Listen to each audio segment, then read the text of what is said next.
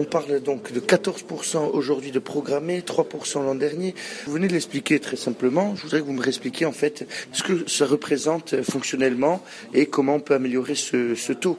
Oui, lorsque nous sommes arrivés, il y avait effectivement un taux de programmation euh, des fonds européens qui n'était que de 3%. Euh, donc euh, beaucoup de retard, euh, ce qui nous a conduit à émettre l'hypothèse que nous pourrions subir en décembre 2017 un dégagement d'office pour insuffisance de programmation, ce qui serait, ce qui aurait été très préjudiciable pour le territoire, pour la région Corse, pour le territoire insulaire bien sûr, mais ce qui était préjudiciable aussi pour renégocier ensuite un nouveau PO, programme opérationnel européen, après 2020. Euh, donc, fort de ce constat, euh, nous avons mis en place une politique très active pour euh, stimuler la remontée de projets en provenance du territoire. Nous avons lancé 15 appels à projets dans tous les domaines d'activité avec mes collègues du conseil exécutif, ça il faut le dire.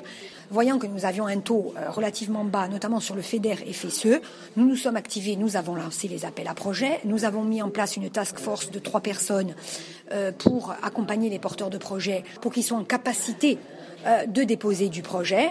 Et ensuite, nous avons, nous, euh, changé notre façon de travailler au sein de la région en mettant une, cellule de travail interservice. Euh, donc la direction des affaires européennes coordonne une réunion interservice où chaque service vient avec les projets qui sont déposés chez elle.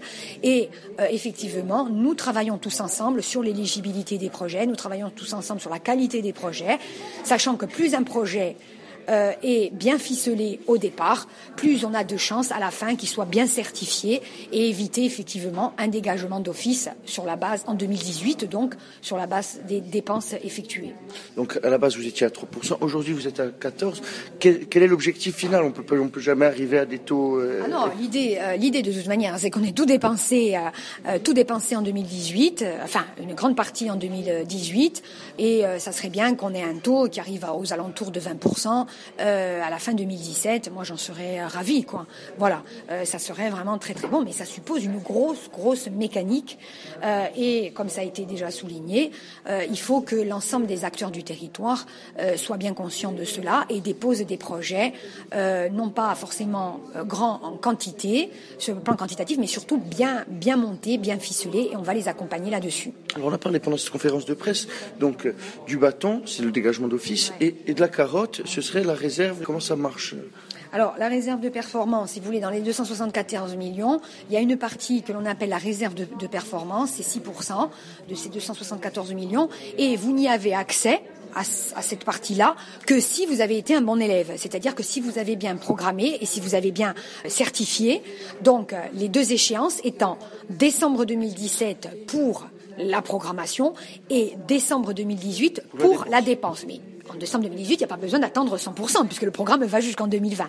Et très certainement, comme le programme actuel, on dépassera 2020 pour ce qui est de la certification. Après, ça va jusqu'à 2023, hein, parce que comme il y a un décalé qu'on peut déposer jusqu'au dernier moment les projets, vous avez après du décalage. C'est pour ça que comme il va y avoir du décalage, il faut absolument en amont euh, prévoir qu'ils donc bien programmé, bien dépensé en 2017 et en 2018. Un travail compliqué, donc. C'est un travail compliqué. Il faut avoir le, bien en tête la dynamique, les décalages intertemporels qui existent, et il faut avoir, nous, de notre point de vue, une conscience aussi des, des limites de capacité de programmation d'ingénierie et ensuite de dépenses pour certains acteurs du territoire. Voilà, il est hors de question, hors de question de perdre de l'argent européen, de l'engagement d'argent européen, parce qu'il y aura une nouvelle négociation qui va débuter très très vite pour la politique de cohésion post-2020. Voilà. Et il faut qu'absolument nous soyons de ce point de vue euh, très très performants.